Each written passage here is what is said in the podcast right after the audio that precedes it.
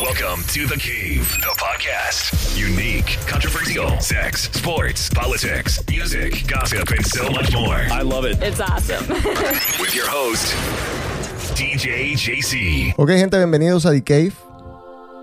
Hoy les tengo un programa muy, muy especial con una invitada de lujo, la doctora Mónica Bendaño Tafur, psiquiatra, terapeuta alternativa y coach. ¿Cómo estás, Mónica? ¿Cómo te ha ido? Bien, José, muy bien. Bueno, eh, un honor. Yo tengo la, la gran oportunidad de hablar contigo bastante, pero pues voy a aprovechar este momento para hacerte preguntas que no me atrevo a veces y sobre todo para darte un poco de contexto. Fui donde mis amigos, el grupo del colegio, y les comencé a hacer preguntas. ¿Qué son las cosas que ahora mismo en esta situación les está pues causando algún cuestionamiento, qué es lo que les pasa por la cabeza, qué quisieran preguntarle a una experta. Obviamente, hombres, el 95% de las preguntas fueron de sexo. Aprovecharon, aprovecharon. Y bueno, vamos a tocar de todo. Vamos a tocar la situación del COVID, vamos a tocar un poco de sexo y un poco de amor. Eh, te agradezco de verdad por regalarme este tiempo. Comencemos. ¿Cuál es la diferencia entre la psicología y la psiquiatría? Porque los pelados me dicen, bueno, yo no sé a quién acudir. Y cuando necesito ayuda no sé si tengo que llamar a una psicóloga o una psiquiatra. Entonces, si nos puedes dar más o menos alguna de las diferencias fundamentales. Bueno, José, eh, un psiquiatra primero tiene que estudiar medicina. Y después de que estudia medicina, entonces, bueno, y recibe su grado después de un internado, después de un rural, y luego tiene que hacer psiquiatría. Psiquiatría es una especialidad de la medicina. Y son tres años de estudio, ¿verdad? Así que estamos hablando entre 13, 14, 15 años de estudio. Y un psicólogo, el psicólogo hace cinco años de, de su estudio de psicología, porque es un pregrado. Psiquiatría es un posgrado de la medicina. Psicología es un pregrado. Así como medicina es pregrado, psicología es pregrado. Psiquiatría es el posgrado, uno de los posgrados de la, de la medicina, una de las especializaciones de la medicina. Entonces, como el psiquiatra es médico, por supuesto, tiene un conocimiento neurofisiológico, eh, periférico, central de todo el organismo y por supuesto puede recetar. Es decir, tiene un conocimiento farmacológico del impacto farmacológico en el organismo. Entonces, él puede recetar. Un psicólogo no puede recetar. Así haga la subespecialidad. Hay una especialidad de la psicología que se llama neuropsicología. Sin, va a conocer la neurofisiología, pero no va a conocer el resto del organismo, no va a poder recetar. Básicamente es la diferencia. Ahora, eh, los psiquiatras atienden unas patologías distintas al psicólogo, pero también pueden atender las patologías de los psicólogos, ¿verdad? Ahora, no todo psiquiatra se dedica a la terapia, a la psicoterapia, no todo psiquiatra se dedica. Los psicólogos generalmente sí se dedican a la psicoterapia clínica, digámoslo así. Entonces diríamos, diría que esos son los encuentros y esas son las diferencias. Ok, ahora con esta situación del COVID, yo esta mañana te escuché decir algo que, que quiero repetir. Dijiste, esto, esto no es un encierro. Lo describiste de otra manera. Dijiste, esto es un retiro, casi como un retiro espiritual, por decirlo de alguna manera. Pero más allá de, de, de, esto, de, mucha gente no lo entiende. ¿Y cuáles son los problemas más grandes que se te han presentado las personas que acuden a ti en estos momentos? ¿Cuál, cuál ha sido lo más significativo en, en cuestión de problemas que, que, la gente te está expresando? José, mira, eh, eh, el lenguaje definitivamente no es inocente. Entonces, cuando yo le llamo a la experiencia encierro, confinamiento, aislamiento, mi cerebro está recibiendo ese lenguaje. Y cuando recibe ese lenguaje, él va a producir unos neurotransmisores que son de estrés, de ansiedad, de incertidumbre. Y con el tiempo va a sentir eh, una inconformidad de lo que está viviendo y va a sentir un sometimiento a una cantidad de reglas que no logra eh, asimilar del todo, ¿verdad? Entonces, va a empezar a producir neurotransmisores que están de acuerdo con eso y va a empezar a estar así, ansioso, estresado, deprimido, con incertidumbre y con agresividad. Claro, va a haber una serie de sintomatología tanto física como emocional. Por eso, cuando yo le digo a mi cerebro, y no a manera de engaño, sino de convicción. Bueno, si no puedo salir sino ciertos días, yo decido tomar esos días de no salir y ver qué hago creativamente. Es decir, lo, lo tomo como un retiro del mundo, de la vida cotidiana, de lo que me tiene distraído o distraída de mí misma, de mi propia vida, y, lo tomo como un encuentro conmigo, lo tomo como, una como la oportunidad de revisar más de una cosa que no he podido revisar, incluso cosas de orden en la casa, de orden en mi computador, de orden en mis libros, en mi ropa, lo que sea. Es decir, le doy un fin productivo eh, a, la situación en vez de llamarla encierro, ¿verdad? Ahora, ¿qué es lo que más me consulta? La gente está estresada. La gente, la gente empezó estresada porque fue un cambio abrupto de la vida. ¿Verdad? Y se tuvo que empezar a acostumbrar a una serie de normas que no existían y a, acostumbrarse a una serie de tecnologías que tampoco estaban acostumbrados a usar, como el trabajo desde casa. Había mucha gente que le ha tocado aprender cosas que de pronto más de una persona eh, sí sabe usar, como es eh, las plataformas, Em, las videollamadas, el Zoom, el FaceTime, una serie de cosas, el Skype, una serie de cosas que antes la gente no manejaba. Después empezó la ansiedad, porque la ansiedad se instala después del estrés porque veo que no puedo manejar todo, entonces eso me produce ansiedad, no saberlo manejar todo. Y después entra la depresión o la distimia, ¿verdad? Porque, porque como no sé manejar todo, me deprime no saberlo manejar todo.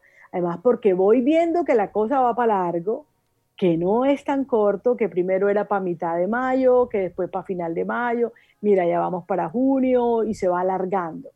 Entonces sí deprime, sí deprime porque se instala la incertidumbre. La incertidumbre es que no tenemos ni idea para dónde va todo. No hay una, una claridad exacta del tratamiento del virus.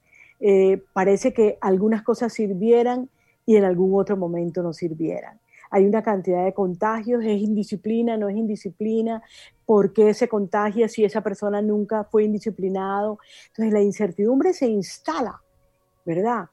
Y eso empieza a causar ya síntomas a nivel físico, gastritis, estreñimiento, síndrome de intestino irritable, eh, los alimentos me caen mal, empiezo a comer más de la cuenta, empiezan las adicciones, es decir, si, si se fumaba X cantidad de tabaco, ahora fumo más, si tomaba X cantidad de alcohol, ahora tomo más. Eh, y van subiendo las adicciones. Y a eso súmale el hecho de que hay hacinamiento, porque los niños están haciendo la escuela desde la casa, los universitarios desde la casa, los papás y las mamás en la casa, todo el mundo en la casa. Entonces se perdió el ocio, se perdió la posibilidad de salir, la autonomía, la libertad, eh, em, los ratos de, de, aislarse, pero por, libertad, no porque toca. Así que eso va creando una, cierta agresividad, una cierta intolerancia y, ha empezado un tema de violencia intrafamiliar, de violencia entre, entre parejas. Y a eso súmale que también hay gente que tenía una cantidad de rollitos ahí emocionales sin resolver. Mm. Coge el tema del encierro sin ahorros emocionales, por llamarle de alguna manera, y claro, se empiezan a gastar la reserva emocional que tenían y mira, hay más de una explosión. ¿Ves? Ya.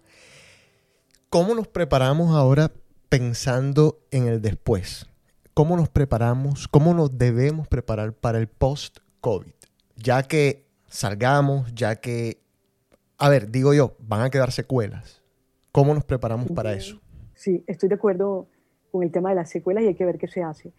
Eh, mm, yo creo que ya hay un estrés postraumático en este momento, ¿verdad? Porque es que la definición de estrés postraumático es una vez que se pasa el trauma, entonces aparece un estrés.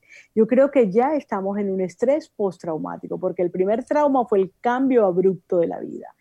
El segundo trauma es toda esta nueva realidad que te estoy describiendo. Y un tercer trauma tiene que ver con que es que, a ver, nos tenemos que ubicar no vamos a volver a ningún normal. El antiguo normal desapareció. Entramos a un nuevo normal, que además no sabemos de qué se trata exactamente. Es como un ir descubriendo día a día, un día a la vez, de qué se trata el nuevo normal, e irlo construyendo, e ir construyendo una nueva identidad.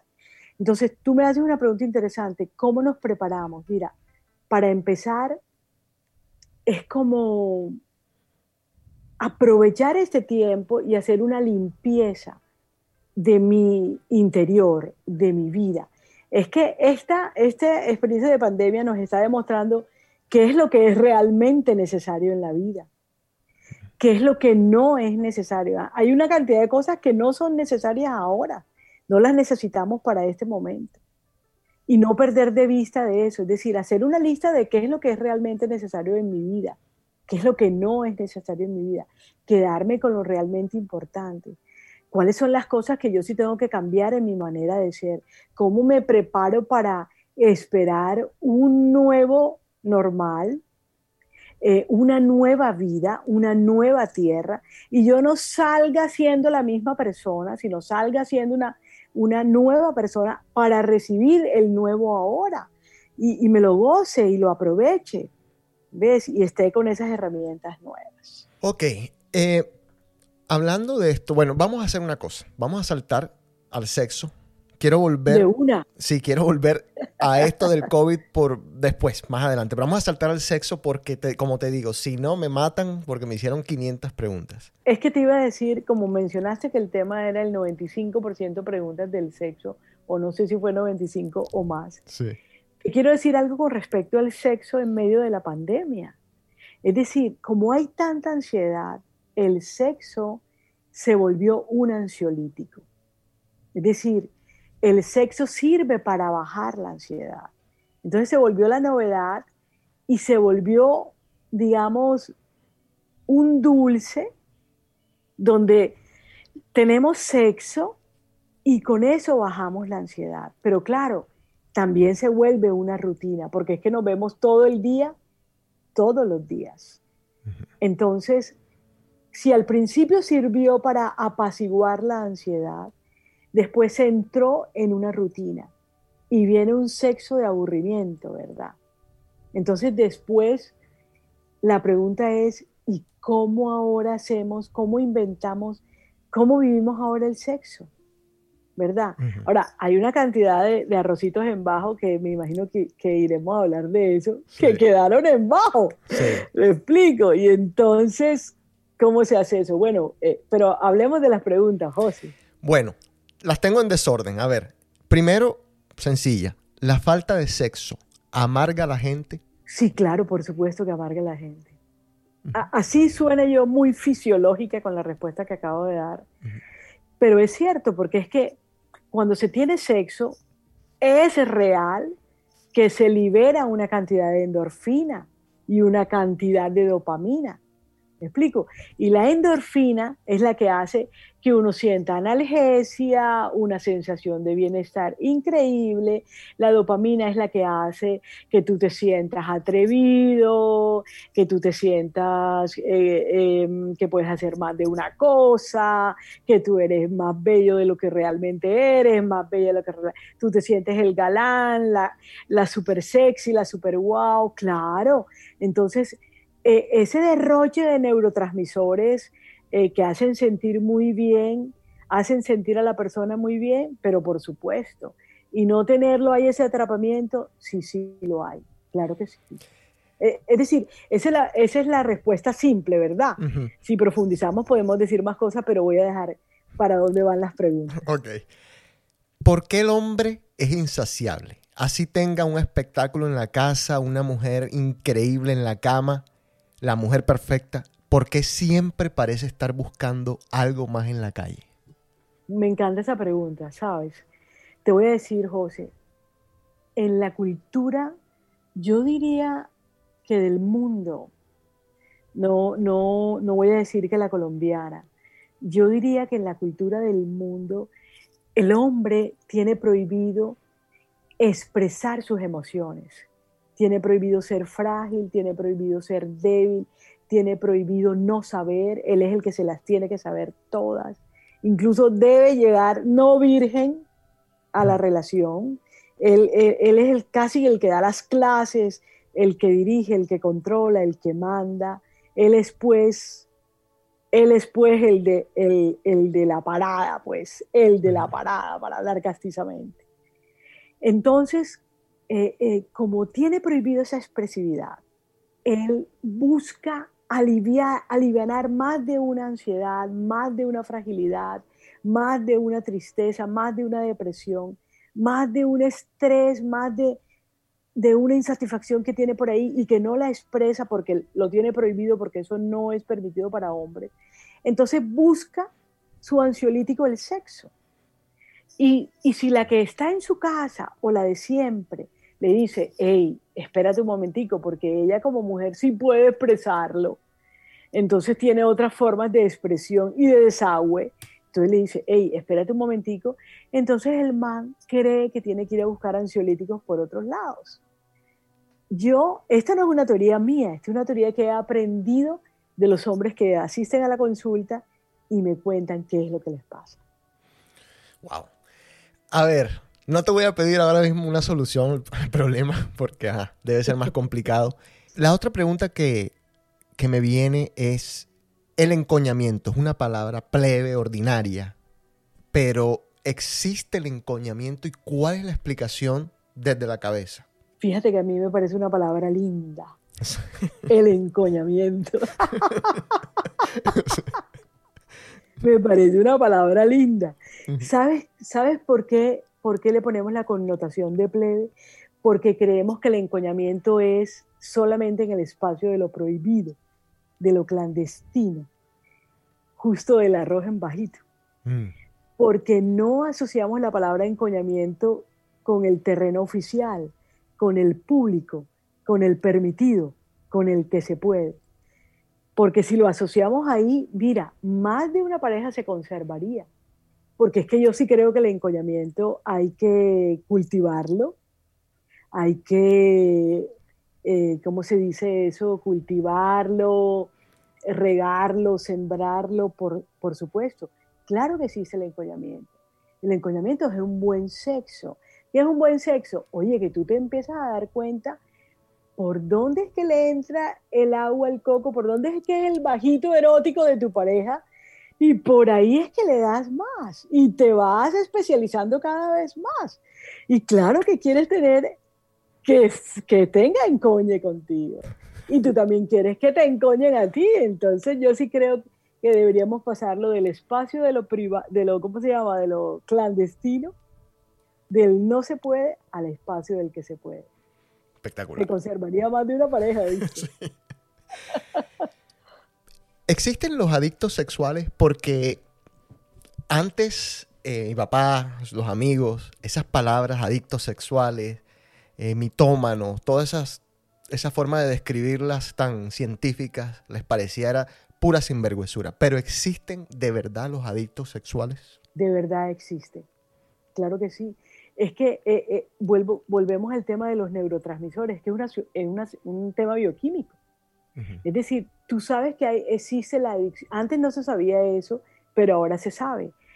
Antes se creía que solamente existía la adicción a las sustancias alucinógenas, ¿verdad? Ahora se sabe que existe la, la adicción a las sustancias endógenas, a la adrenalina, a las endorfinas, a la dopamina. Fíjate que la, eh, la adicción a los deportes extremos es por toda la adrenalina que ahí se bota y toda la sensación de bienestar y de atrevimiento y de quererse super niña o superman después de que termina el, deporte extremo. O por ejemplo los adictos al juego. Es que no, mm. eh, el adicto al juego, y te lo digo por, por gente que ha consultado conmigo, no es porque gana la millonada en el juego, es por toda la adrenalina que se bota por si va a perder o va a ganar. ¿Verdad? Eh, es por esa expectativa que se crea. De tal manera que esa persona que no sabe buscar satisfacción de otras maneras, porque se reprime en muchas cosas, entonces el sexo, donde consigue todo ese montón de endorfinas, todo ese montón de adrenalina, con cada orgasmo querido, o con cada, o con cada preámbulo antes del orgasmo, claro que se tiene que volver adicto hasta que resuelva sus ansiedades, sus represiones por otro lado. Por supuesto que sí. Wow, ok. A ver, ¿la masturbación es mala? Para nada, ¿y cómo por qué va a ser mala? No, eh, digamos, bueno, vamos a hacerte la pregunta un poquito más concisa. ¿Qué se considera normal dentro de la masturbación? ¿Una vez por día? ¿Cuánto es malo? ¿El exceso? ¿Qué se considera exceso de masturbación? Mira, realmente, realmente con, tantos dichos que hay por ahí de, que le salen pelos en la mano, eh, eh, que otras cosas dicen, una cantidad de cosas. A mí me da risa por el tema ese del pelo en, la mano, porque así es como los papás o las mamás se cogen al hijo, se ha masturbado. salen pelos en la mano y el pelado viene, ¡pum! y se mira la mano y ya quedó delatado. No, no, José, te voy a decir los patrones para uno, eh, para uno psiquiatra, pues, o un, profesional en la salud mental, realmente lo que se considera patológico es la motivación de la masturbación.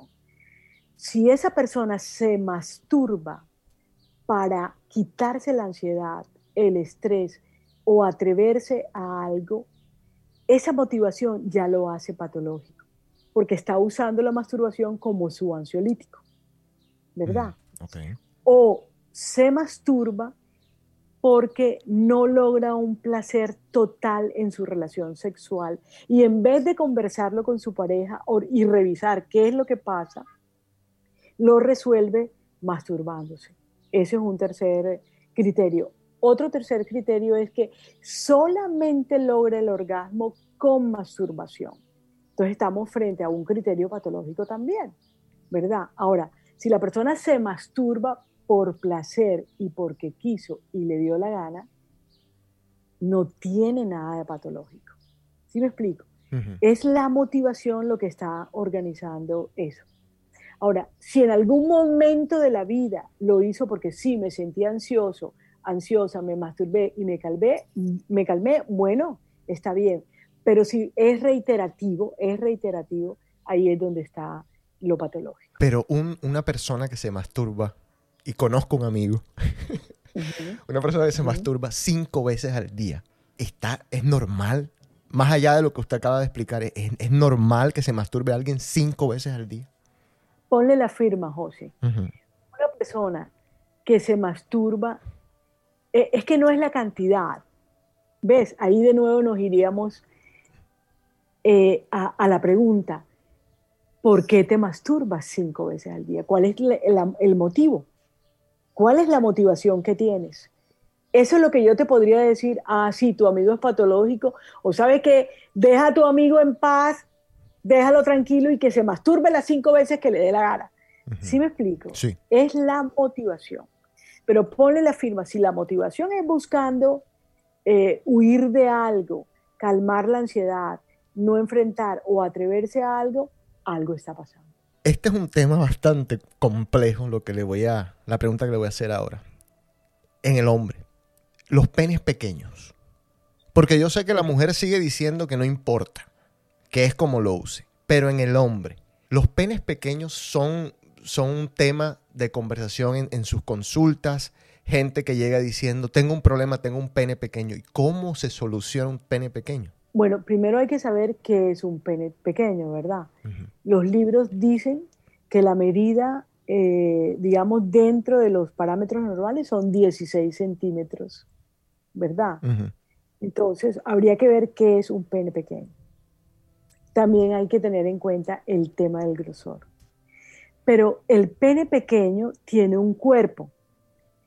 Y ese cuerpo de ese pene pequeño, entre comillas, tiene un dueño, ¿verdad? Entonces hay que ver qué pasa con la autoestima de ese hombre, qué pasa con la autoimagen de ese hombre, qué pasa con su concepto de sexualidad, qué pasa con, sus, con su concepto de anatomía, qué pasa con su concepto de sensualidad, de sexualidad, con su concepto de sí mismo como amante. Habría que ver eso. Porque es cierto que hay hombres con penes que, que exceden el tamaño que se considera normal según los libros y aún así se sienten inseguros sexualmente. Y hay hombres con penes pequeños según el tamaño que considera el libro y aún así se sienten los amantes y son los amantes. Si me explico, el tamaño del pene por sí solo no, no se puede dar un concepto, hay que ver quién es el dueño del pene. Ya. En el colegio, uno de los grandes mitos de nosotros pelados era cuando fuésemos a tener novia, que tuviésemos sexo anal con esa novia para que se quedara ahí y se enamorara. Ahora, le pregunto, ¿el sexo anal qué tipo de repercusiones tiene distintas en la cabeza del sexo regular? ¿Por qué esto nos lo fue contado así? ¿Es un mito? ¿Tiene algo de verdad? ¿Cómo es la cuestión de esto? Yo creo que es un mito, porque eh, eh, Mira, José, yo estoy convencida de que el, tema de las maneras sexuales, del, erotismo que elige una pareja, eh, es un gusto tan particular y tan personal. Hay mujeres que les gusta el sexo anal y hay otras que no. Hay mujeres que, que, sentir la, tener la cercanía del pene, de los dedos, de la lengua, en su ano, es absolutamente afrodisíaco, es absolutamente erotizante y le fascina. Y solamente la puntica y no me la vayas a meter porque hasta ahí me parece delicioso. Y habrá algunas que digan, ¿sabes qué? Métemela toda, me encanta y me fascina. Sí me explico y habrá otra que le dice, ¿sabes qué? No. Si quieres me la pasas nada más, pero no me gusta. Eh, es un tema de gustos. Yo creo que es un mito. Es una decisión en la pareja de qué me gusta, qué no me gusta. Hazlo, dale, probemos a ver, me gustó, no me gustó. Bueno, me gustó, pero hasta aquí, eh, sácala un poquito, métela un poquito. Es decir, no, no volver reglas en el sexo. Es que ahí es donde falla y no se da el encoñamiento del que estábamos hablando ahorita, por no estar pendiente de qué es lo que le gusta realmente a mi pareja. Pero en ese, en ese caso, puntual, las mujeres a veces no expresan lo que quieren en el sexo. Y nosotros nunca sabemos, como hombre digo, nunca sabemos en verdad qué es lo que quieren. Entonces, se, puede tomar a cada una de las cosas que hacemos es casi que una obligación para ellas porque ellas no son capaces de decir no. ¿Es así? Es verdad, es verdad. Es decir, eh, eh, claro que al decir las mujeres, generalizamos, ¿verdad? Sí, total. Generalizamos. Y, no quiero que generalicemos porque hay mujeres que dicen abiertamente, esto sí, esto no, probemos aquello, probemos lo otro, ¿verdad? Pero hay una, una gran cantidad de mujeres, no tengo el porcentaje, no tengo la estadística, de que el sexo es un tabú, incluso con su pareja, así es. Incluso con las amigas, así es. No lo hablan ni siquiera con ellas mismas, es verdad. Pero eh, eh, yo no sé cómo será tanto en otras culturas, pero en una cultura como la nuestra, la colombiana, la mujer casi que le dicen que tiene que no saber tanto, mm. ¿verdad? Porque eso no está bien visto que ella sepa tanto, ni que se exprese con tanta libertad, porque eso no está bien visto. Entonces ella se come ese cuento y en vez de ser libre y hablar con su pareja del tema, no lo hace y es una falla. Eh, es una falla. Ahora, también hay una cosa que es cierta, José, porque lo he visto en mi consulta y en, y en reuniones sociales también lo he visto, que hay hombres que reaccionan con sospecha y desconfianza del, mm. de la mujer que sepa tanto del sexo, que se exprese con tanta libertad, tan, tan desfallatadamente, tan eróticamente. Entonces les parece sospechosa esa mujer. Y bueno, ahí viene cualquier cantidad de improperios para arriba, ¿verdad? Y a veces también por eso puede haber una especie de apariencia que guarda ella, no sé. El tema es hablar, el tema es dialogar y conversar y, ponerse de acuerdo. Los juguetes sexuales, me comentaba una amiga hace poco que ella quería introducir a, su relación sexual objetos sexuales. El, novio dijo no, nada de esto. ¿Por qué? ¿Por qué? ¿Por qué los hombres seguimos siendo tan inseguros ante un objeto que pues no representa nada? Pero al mismo tiempo le pregunto, ¿las mujeres se están abriendo más en, esta sociedad barranquillera, por decirlo así? las mujeres están experimentando más, jugando más con, con jugueticos, con, añadiéndole más cosas al sexo? Pero totalmente, totalmente cada vez hay más mujeres muy abiertas a una sexualidad mucho más erótica, mucho más pornográfica, sin que la palabra pornográfica tenga una connotación de patología, porque es una, una pornografía, estoy hablando de una pornografía consensuada entre su, eh, ella y su pareja, o entre él y su pareja, ¿verdad? Estoy hablando de una consensuada, no estoy hablando de, de la pornografía que conocemos usualmente, sino atreverse a proponer una pornografía entre ambos, consensuada, muy placentera para ambos, muy consensuada. Yo sí creo que hay mujeres que se están abriendo cada vez más. Ahora, frente a tu pregunta, ¿por qué un hombre puede decir no al objeto sexual? Me encanta que digas por qué esa inseguridad. Por supuesto, José. Claro que es un tema de inseguridad, porque es que todavía vemos hombres que creen que el único objeto sexual en su cuerpo es el pene. A ver, están los dedos de las manos y de los pies, está la lengua, está la nariz, el hombro, la cabeza, la rodilla, pero por favor, todo el cuerpo, ¿verdad? Eh, es un, juguete sexual. Ahora, si además del cuerpo se quiere introducir otro juguete eh, y va a producirle placer a tu pareja o placer mutuo, ¿y por qué no? ¿Y por qué no? Si, te, si eso te supone una tara mental, mira, ve a revisar qué es lo que te pasa. Así es. ¿Verdad? Bueno, vamos a saltar al amor. Y aquí hay algunas preguntitas, pues, de libro. Claro que José, estábamos hablando de amor también. No, claro, no, por supuesto, pero esto. sí. Eh, otro amor. A ver, contextualizado en la piel. Exacto, otro amor. pero amor. Sí, sí, así es, correcto. Qué, lindo. Como, como decimos aquí en Barranquilla, Qué vaina linda, José. Eh, tengo un amigo que le gustan nada más las mujeres mayores. ¿Ese pelado está bien de la cabeza o tiene un fallo en la cabeza? Vuelva con. yo, tuve un profesor, cuando yo hice terapia neural, tuve un profesor que uno le, uno le preguntaba, doctor, el punto de la terapia neural eh, para quitar la ansiedad es este. Y él le decía a uno, el punto de la ansiedad de quién Mm. ¿Verdad? Es decir, eh, él no quería generalizar. ¿La ansiedad de quién? Entonces, cuando hablamos de este pelado le gustan las mujeres mayores, él tiene un rollo en la cabeza que arreglar. Depende, porque hay, un pelado súper sano que le gustan las mujeres mayores porque tiene una mejor conversación con ella, porque precisamente es una mujer abierta en el tema sexual, porque precisamente las formas de diversiones son mucho más interesantes. Entonces em, es una persona que no se aburre, ¿verdad? Y, puede incursionar muchas cosas porque prefiere ser enseñado y enseñar a estar solamente enseñando. Entonces, en ese contexto, ¿y por qué ese pelado va a tener algo malo en su cabeza?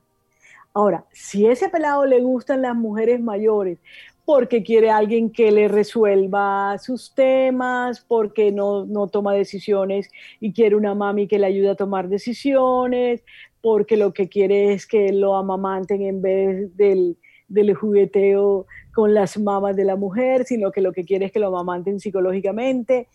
Entonces ese pelado sí tiene un rollo en la cabeza, pero no podemos generalizar. Volvemos al tema.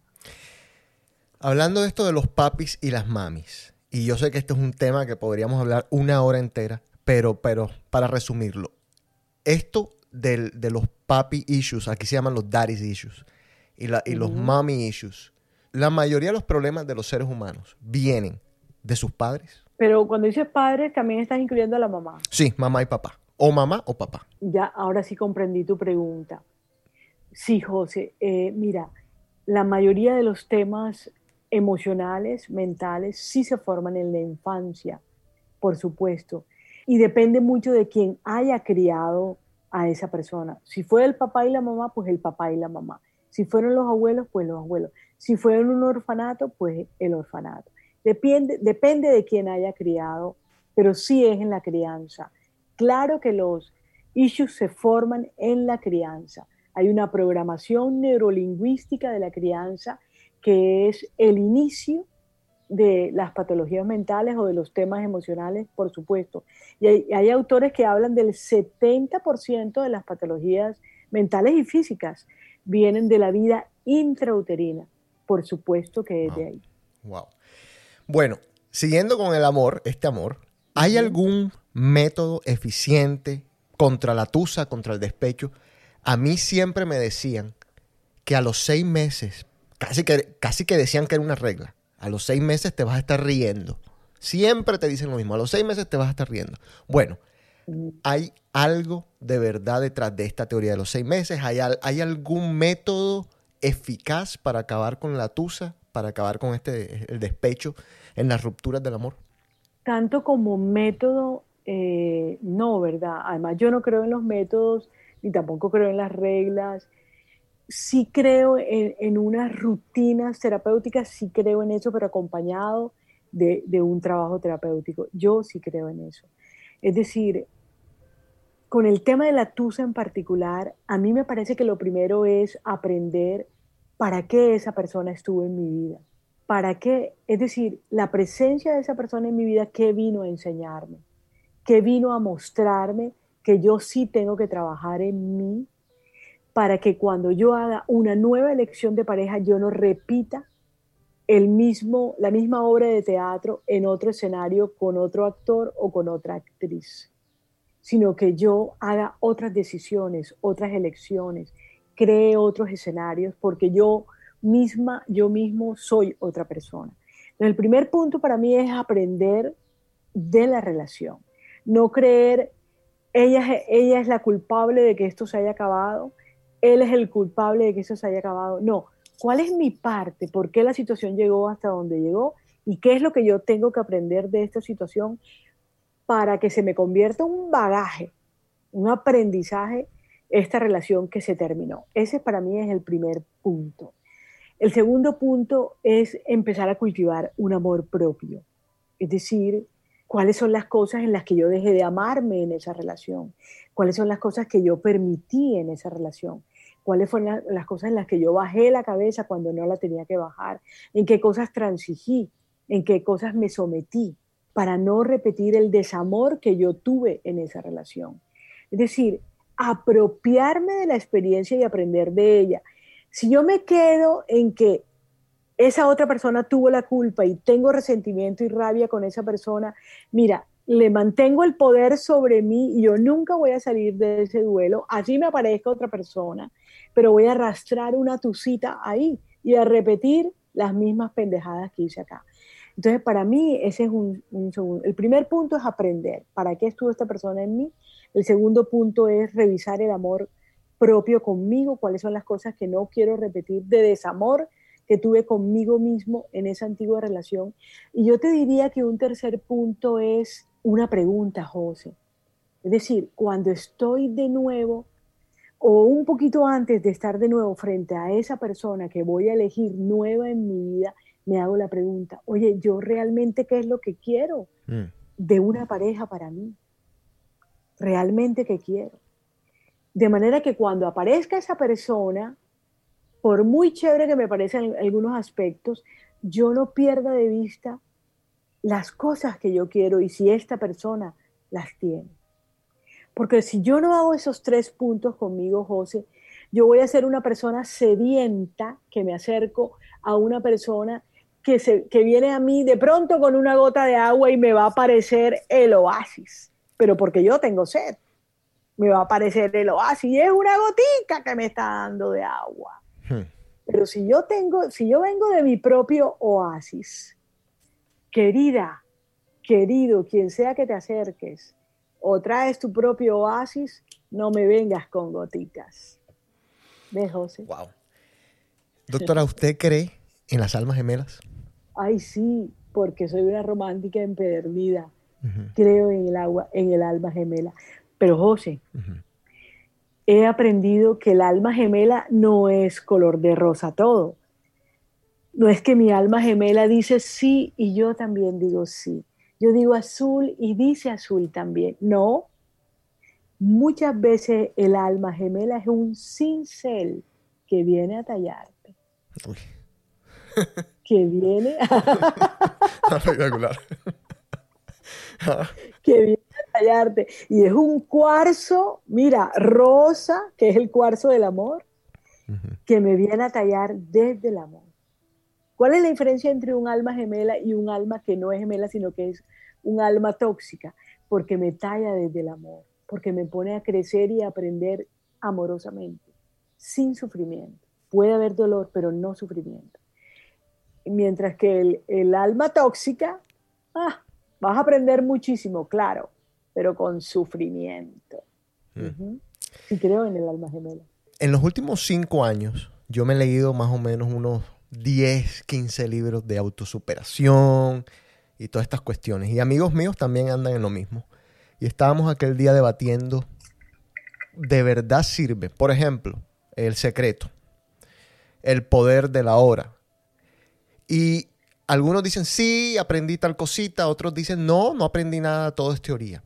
Estos libros de autosuperación, y, y- aparte aprovecho para pedirle que a la, a la audiencia de IKEF nos haga una recomendación, pero estos libros de autosuperación, ¿cómo se deben leer? Porque yo me imagino, o estoy pensando, que si mucha gente dice son fantásticos, es porque ellos están haciendo algo distinto a lo que otros hacen y a los que otros no les funcionan. Entonces, ¿cómo se leen estos libros? ¿Cómo se aplica esta teoría que, que- que parece hasta escrita a veces por, por niños de 5 años? El, el secreto es, es un libro tan uf, que uno dice, bueno, esto me, lo, esto me lo dijo mi mamá todos los días de mi vida. Y ahora, o sea, ¿qué es lo que de verdad estoy aprendiendo? Pero entonces, ¿cómo se aplica esto a la vida? Prácticamente. Qué lindo eso que acabas de decir, de, de- parece escrito por un niño de cinco años, con una inocencia que escriben las cosas y uno dice, esto tan fácil es posible. Yo- eh, eh, y eso que dices de esto me lo dijo mi mamá toda la vida. Literalmente mi mamá pasaba por una casa y decía, esta casa va a ser mía. Y mi papá le decía, sí, ¿con qué plata? Ah, yo no sé, pero esa casa va a ser mía. Y vi más de una vez que esa casa fue de ella. Y aquí voy a construir un edificio. Y así fue. ¿Con qué plata? Ella la trabajó y apareció la plata. En fin, así que sí lo vi. José, yo creo que a estos libros hay que acercarse con una disposición enorme a dejar una vieja identidad, a dejar unos viejos patrones de pensamiento, unos viejos patrones de percibir la vida, unos viejos patrones de expresarse de la vida, unos viejos patrones de sentir la vida, unos viejos patrones de actuar en la vida. Yo creo que hay que acercarse con esa disposición, porque es que, ¿dónde está la dificultad de, de, de esos autores, de esos libros? en que uno no está dispuesto, uno quiere lo extraordinario de lo que ellos están hablando, pero uno no quiere hacer cambios extraordinarios en la vida de uno. Entonces, claro, si yo sigo con mis viejos patrones de comportamiento y de pensamiento, no aplico nada de lo que ellos dicen, entonces uno dice, sí aprendí, no, esas cosas. Y en realidad es que no me atrevo a tener eh, los ovarios, los testículos suficientes para aplicar lo que ellos están diciendo y ver si es cierto que esto me va a transformar la vida. Yo creo que hay que acercarse con una buena dosis de disposición, con una dosis de atrevimiento a transformar mi vieja conducta, a probar para ver si esto es cierto en mi propia vida. Hay que acercarse con esa disposición, con esa cierta inocencia de creer que es posible. Recomendaciones. Pues mira, el poder de la hora de Cartole, sin duda. Practicando el poder de la hora, porque él tiene el otro libro, eh, El silencio habla de, de Cartole. Son unos pensamientos que le transforman a uno el pensamiento, si uno lo permite, vuelvo a decir. Él tiene otro libro que se llama Una nueva tierra, que me gusta que la gente empiece por una nueva tierra antes del poder de la hora. Hay un libro que, estoy revisando ahora, que, te lo compartí el otro día, que se llama El poder de la intención, de Lynn McTaggart. Ese es un verdadero reto, ese libro, porque habla mucho de la intención que uno tiene, depende mucho el resultado. Porque es que la intención es un pensamiento dirigido. Entonces depende mucho el resultado. Por eso la intención es tan importante. Es un libro eh, chévere hay otro libro viejísimo de Deepak Chopra, pero viejísimo, pero que lo ubica mucho a uno que se llama Sincrodestino. Y es cuando uno empieza a aprender a leer las señales de la vida, aprender a leer por qué tuvo un sueño, qué me quiso decir este sueño, esta señal que quiere decir el sincrodestino, por no entender que las casualidades no existen y que hay señales permanentes. El ser humano está en construcción nosotros tenemos que llegar a algún lado, o sea, porque estamos como, como rotos, por, por describirlo de alguna manera. No, no, no quiero que suene. No literalmente. Exactamente, pero estamos como en un constante crecimiento. Algún día seremos mejores seres humanos, digo yo. Pero, pero estamos en construcción. Estamos así como yo más o menos lo, lo imagino. Permanentemente. Permanen estamos en construcción permanente.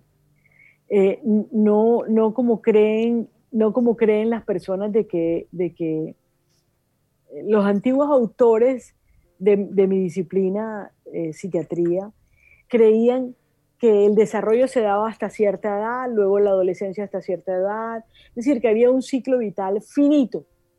Finito es nuestro cuerpo, pero no el desarrollo de la energía del ser humano. Esa es infinita. Entonces, ¿cuándo termina el desarrollo o la construcción permanente de uno en este plano físico cuando abandonas este cuerpo, en este plano. Porque en el siguiente plano tú sigues en un desarrollo. Hay otra autora que me encanta para lo que acabo de decir, que se llama Kubler-Ross, se escribe con K y B de Barranquilla, B de Barro también. B de bueno también. Kubler-Ross, con doble S, ella era, porque ya no está en este plano físico, una tanatóloga que hizo investigaciones de esa otra vida después de esa vida, de gente que había muerto y había regresado, y le describían lo que pasaba. Hay muchos libros escritos al respecto por ella y por una autora, Anita Morgani, espectacular la historia de Anita Morgani, porque ella la vivió, una mujer de la India, la vivió y escribe su libro de ese regreso, describe absolutamente todo. Entonces, si dudamos, José, es que nos falta leer, simplemente. Documentarnos. Sí. Y sí, estamos en construcción permanente. Osho, un autor de la India, él no era hindú, él era de la India, que es distinto, porque no era de la religión hindú, era, él era agnóstico. Osho decía que hasta el último segundo antes de abandonar tu cuerpo, puedes iluminarte, es decir, encontrar ese peldaño más de construcción, que no termina, pero que alcanzas un peldaño más. Gracias, José. Doctora, de verdad que esto tenemos que repetirlo porque se me quedaron No, y es que no, hay mucho tema. Le quiero agradecer. ¿Cómo hace la gente para comunicarse con usted? Sobre todo la gente, bueno, ya lo puede, puede atender por Zoom y puede atender de distintas maneras, pero la gente que está en Barranquilla que quiere consultas, ¿cómo hace? ¿Cuáles son sus redes sociales? Mis redes sociales son arroba Mónica Serpleno, arroba Mónica Serpleno. Yo tengo Facebook, Instagram y mi correo electrónico es monicaserpleno arroba gmail.com. Tengo una página web que es www.monicaserpleno.com. Sencillo, todo es Mónica Serpleno. Mónica, ¿cómo haces tú cada vez que tienes que, hablar con tantos pacientes y te, te, dan esa energía? ¿Cómo haces para limpiarte toda esa energía y, ser como eres y estar tan lúcida y, estar en constante evolución y estar buscando libros y leyendo? ¿Cómo, ¿Cómo te llenas de energía? O sea, ¿cómo limpias todo lo que te llevan al consultorio, sacas y, ahí estás con tu energía siempre? Sabes que, José, eh, tú has dicho como tres wow. Ahorita en nuestra conversación. Sí. Para mí ese es un recargue de energía. ¿Ves? Sentir que, que pude llegarte de esa manera que te saca un wow. Otro recargue de energía es cuando el paciente hace un gesto como de no lo había visto de esa manera. O sea, lograr transformarle la percepción al paciente y que lo vea de otra manera y eso lo libere. Uf, me recarga de energía, sin duda. O que yo vea que el paciente va evolucionando en su proceso y va siendo esa otra persona que, que genuinamente es. Uf, eso me recarga. Pero claro, también tengo mis cositas eh, que he aprendido, como tener velas encendidas, tengo aromas puestos, eh, tengo mis, mi pulsera de turmalina que, me regalaste alguna vez. Tengo mis, mis cristales de turmalina que tú me regalaste. Sí, hay cosas que limpian el ambiente. Y yo todos los domingos, mañana me toca, hago un ritual con mi cuerpo de limpieza y también con mi espíritu y mi alma, también. Pero el mismo paciente me, me recarga con lo que te acabo de comentar. Espectacular. Bueno, doctora, muchas gracias. De verdad que agradecido. Como le dije, tenemos que repetir esto. Y pues nada, eh, ya sabe la gente de Cave. Si tienen preguntas, vamos a ver si hacemos esto de nuevo. Ya comiencen a mandarlas. Así que muchas gracias y nada, como siempre, un placer. Nos vemos. Gracias, José.